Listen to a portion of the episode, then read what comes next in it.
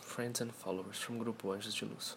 My name is Luis, and I'm a medium member of the group. Today, we bring to you another episode of the digital magazine Message of Light, which is published on this channel and brings a series of channeled messages from the Great White Brotherhood, the cosmic hierarchy that protects and guides earthly humanity, in charge of protecting itself from destruction. It is composed of ascended beings who have already lived on the planet, and when they evolved, they choose to help the Earth, organized and distributed in seven cosmic rays coming from the greater celestial kingdom.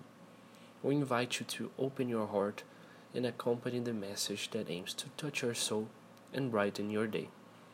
The message of light that we share today is a channeling from Master Jesus. Master Jesus, walk with faith.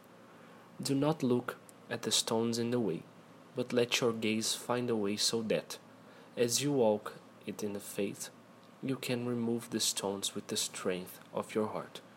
Dear brothers, many are called, few are chosen. What value should you give to this statement?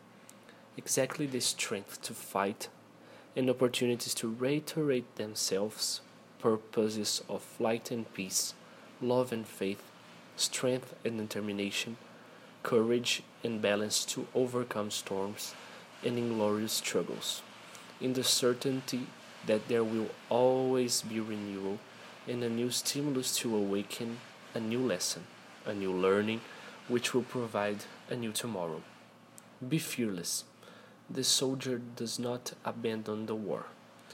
He suffers in the persistence to contemplate the victory so longed for.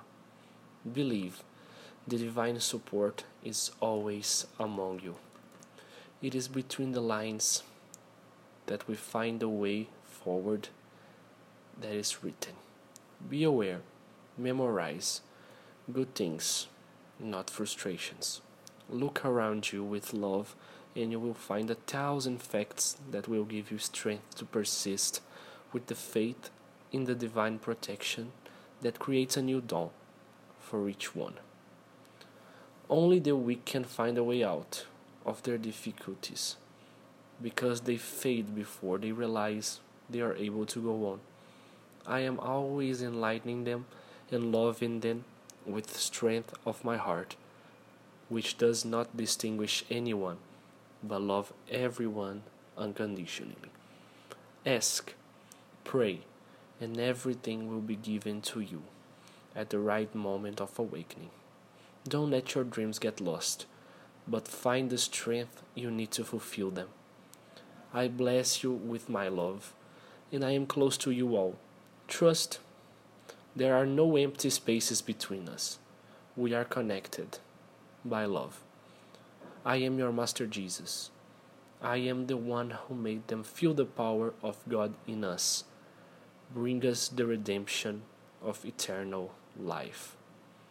This message was channeled in the 16th of October of 2019.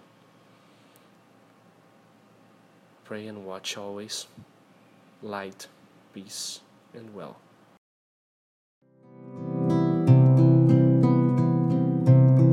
Anjos de luz.